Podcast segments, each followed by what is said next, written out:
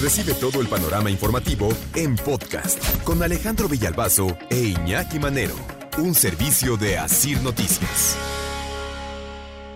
¿Qué toca yo? Eso dijo el presidente. Bueno, siempre lo ha dicho. Eso dijo el presidente. El mejor aeropuerto de América Latina. Detallito nada más. Hay una consultora británica, Skytrax, que se dedica a hacer ese tipo de análisis, ¿no? ¿Cuáles son los mejores aeropuertos del mundo? Y esta consultora británica, apenas en junio, llevó a cabo su sondeo sobre los mejores aeropuertos. Lo presentó, de hecho, en, en París el listado. Y, y sorpréndanse. Ningún aeropuerto mexicano está entre los 10 mejores de América Latina. Bueno, ni siquiera en la lista de los 100 mejores a nivel mundial. No, no llega a ninguno. Ninguno. Ninguno. Es más, te encuentras en el lugar 40 el de Quito, Ecuador, que es Ajá. el primero en América Latina que aparece Ajá. en el 40. El mejor en el mundo, el mejor así que no hay otro, el aeropuerto internacional Hamad en Doha, Qatar. Dicen que además es el más lujoso que puede haber. Después, en América Latina, ya mencionabas el de Quito, Ecuador, En el 40. en el 40. Creo que antes está el aeropuerto internacional del Dorado, A ver si el de, el de este, Santa Fe de Bogotá. Santa Fe de Bogotá. Pues. Eh, a ver, es que se me, se me perdió entonces. Viena, Vancouver, Houston, Hamburgo, Sydney, Düsseldorf. Ah, espérate, se me fue entonces ese. Estoy viendo el de Barcelona en el 39. Ajá. ¿no? Taiwán, eh, el Fiumicino de Roma 36. fíjate. El de Sydney en el 28. Vancouver en el 24. Melbourne en el 22. Ma- Barajas en Madrid en el 20. El Charles de Gaulle de París en el 15. ¿En qué lugar dice que está el de... Dice que el de eh, Colombia, el de Ajá. Santa Fe de Bogotá, el dorado Luis Carlos Galán, es el número uno de América Latina. Ajá. El segundo, el de Quito, Ecuador, que ya mencionabas. El Sí. tercero, el Aeropuerto Internacional Jorge Chávez en la provincia de Callao, en Perú. En Perú. Esos serían los tres primeros de América Latina. Los tres primeros de América Latina. No, no es el AIFA, no es el Aeropuerto Internacional Felipe Ángeles. Ese aeropuerto que tiene más corridas de camiones que despegues de aviones. Y espérense, que lo dicen ellos mismos. Presumen en sus redes sociales todas las corridas de camiones que tiene el aeropuerto Felipe Ángeles. Y entonces nos encontramos con esa publicación en eh, sus redes sociales, Iñaki. Sí. Sí, y es, es publicidad de ellos, ¿eh? Ajá. No lo estamos inventando, ni nada más por hacer mofa, ni nada. Ellos pusieron la publicidad de las corridas de camiones que tienen saliendo del Felipe Ángeles. Y le dijimos a Toño Aranda, Toño, compara. ¿Cuántas, eh, ¿Cuántos despegues, cuántas operaciones de aviones tienen contra cuántas corridas de camiones hay? ¿Y qué encontraste, Toño? Buenos días. Alejandro, muy buenos días. Pues sí, para nadie es desconocido que en el Aeropuerto Internacional Felipe Ángeles, ubicado en la base militar aérea de Santa Lucía, pues es un lugar semidesierto donde puedes encontrar incluso un ring de lucha libre entre semana, como sucedió el pasado 26 de agosto, pero no pasajeros que viajan a otros destinos. Como parte de esta estrategia que mencionas para generar más uso en la terminal aérea, pues la central de autobuses que se encuentra dentro de la IFA cuenta ahora con 13 rutas a otros estados de la República. En total son 29 corridas las que salen diariamente, es decir, efectivamente salen más camiones que vuelos. Hay que recordar que diariamente solo operan ocho vuelos en el AIFA.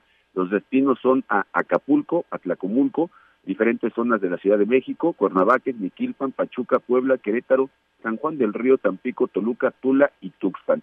Sin embargo, Alejandro, esto no significa que la terminal camionera tenga más éxito que el aeropuerto. Platicamos con una de las encargadas del servicio de camiones de pasajeros y nos comentó que en primera los horarios no son regulares, pues estos se adaptan a las llegadas de los vuelos al AIFA, que a su vez cambian constantemente de, de horario. Además, las corridas de los autobuses salen con menos de 10 pasajeros cuando la capacidad de los camiones en promedio es de 40 lugares. Pero esto tiene una relación directa precisamente con los vuelos, porque los vuelos, nos platican, llegan con cuatro o cinco pasajeros, pues evidentemente con esa cantidad no se puede llenar un camión. Vamos a escuchar los testimonios. Sí hay mucha movilidad de gente con esas salidas. Obviamente apenas está empezando, son cinco meses. Sí lo hay, pero no es como ellos, como los clientes tienen cada 15 minutos o cada media hora, ¿no? Pues también no podemos estar pagando una estancia de una unidad. ¿El promedio cuánto es? 10 por cada Monterrey de Aeroméxico han llegado con 3, 4, 6 pasajeros. Sí, en los, los vuelos, los vuelos de Aeroméxico. Alejandro, esta ampliación de la oferta para viajar a 13 distintos diferentes, como ya lo decías, generó en redes sociales comentarios y algunas burlas afirmando que el Aeropuerto Internacional Felipe Ángeles terminó siendo una central camionera. Sin embargo, las corridas de los autobuses en muchas ocasiones salen vacías, pero como hacen escalas en otros lados, pues ahí es donde más o menos se van recuperando. Vamos a escuchar el testimonio. En mi caso, por ejemplo, que es Querétaro, yo hago escala en Tepo, Tepozotlán, mm. Este, que, San Juan del Río, Querétaro. Pero en sí es un fuerte este Tepozotlán. Es Tepozotlán y ya de ahí jala más, pero tiene que llegar porque ya de Tepozotlán ya hicieron ventas. No se cancela ninguna. Aunque vaya sin pasajeros. Aunque vaya sin pasajeros. Alejandro, además de los pocos usuarios en la central de autobuses que está dentro del AIFA, otro problema es que no hay señalamientos ni personal que te indique cómo llegar a ella. Puedes incluso perderte entre los estacionamientos y no va a haber nadie que te diga cómo acercarte a esta estación de autobuses. En el tiempo que estuvimos allí solo encontramos a dos usuarios que iban a viajar a Puebla y sus testimonios precisamente que tardaron media hora en poder encontrar la entrada de la estación de autobuses, aunque está prácticamente frente a la terminal de pasajeros. Sin embargo, pues este camino que se hace para poder llegar, pues te pierde, te repito, entre los estacionamientos. Vamos a escuchar los testimonios. Es más cómodo venir hasta acá que ir hasta la tapa. Sí, es la primera vez que utilizamos el servicio. Sus instalaciones son muy buenas, pero están un poco escondidas. Nos hace falta señalamiento todavía o personas que nos orienten. ¿Es tú trabajas en Sí, llevamos como media hora corriendo.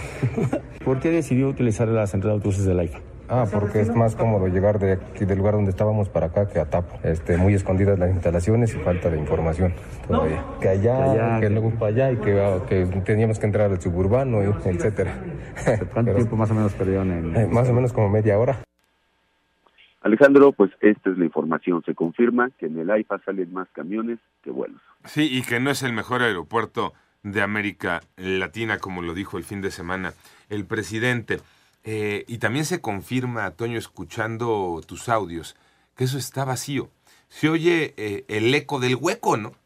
Eh, se oye una oficina vacía, se oye un espacio vacío donde no hay movimiento, donde no hay nada lleno, donde, donde no hay gente, Toño. Exactamente, Alejandro. Nosotros para llegar a la terminal también nos perdimos y solo encontramos a un solo policía en toda la terminal de autobuses, que evidentemente pues estaba algo distraído, nos vio que entramos por una zona que era, vamos a decir, este, prohibida, y pues ya le tuve que explicar que simplemente no se podía encontrar la salida y no había quien preguntarle cómo llegar. Bien, gracias, Toño. Toño Aranda, desde ese aeropuerto donde no salen aviones, pero sí camiones. Panorama informativo.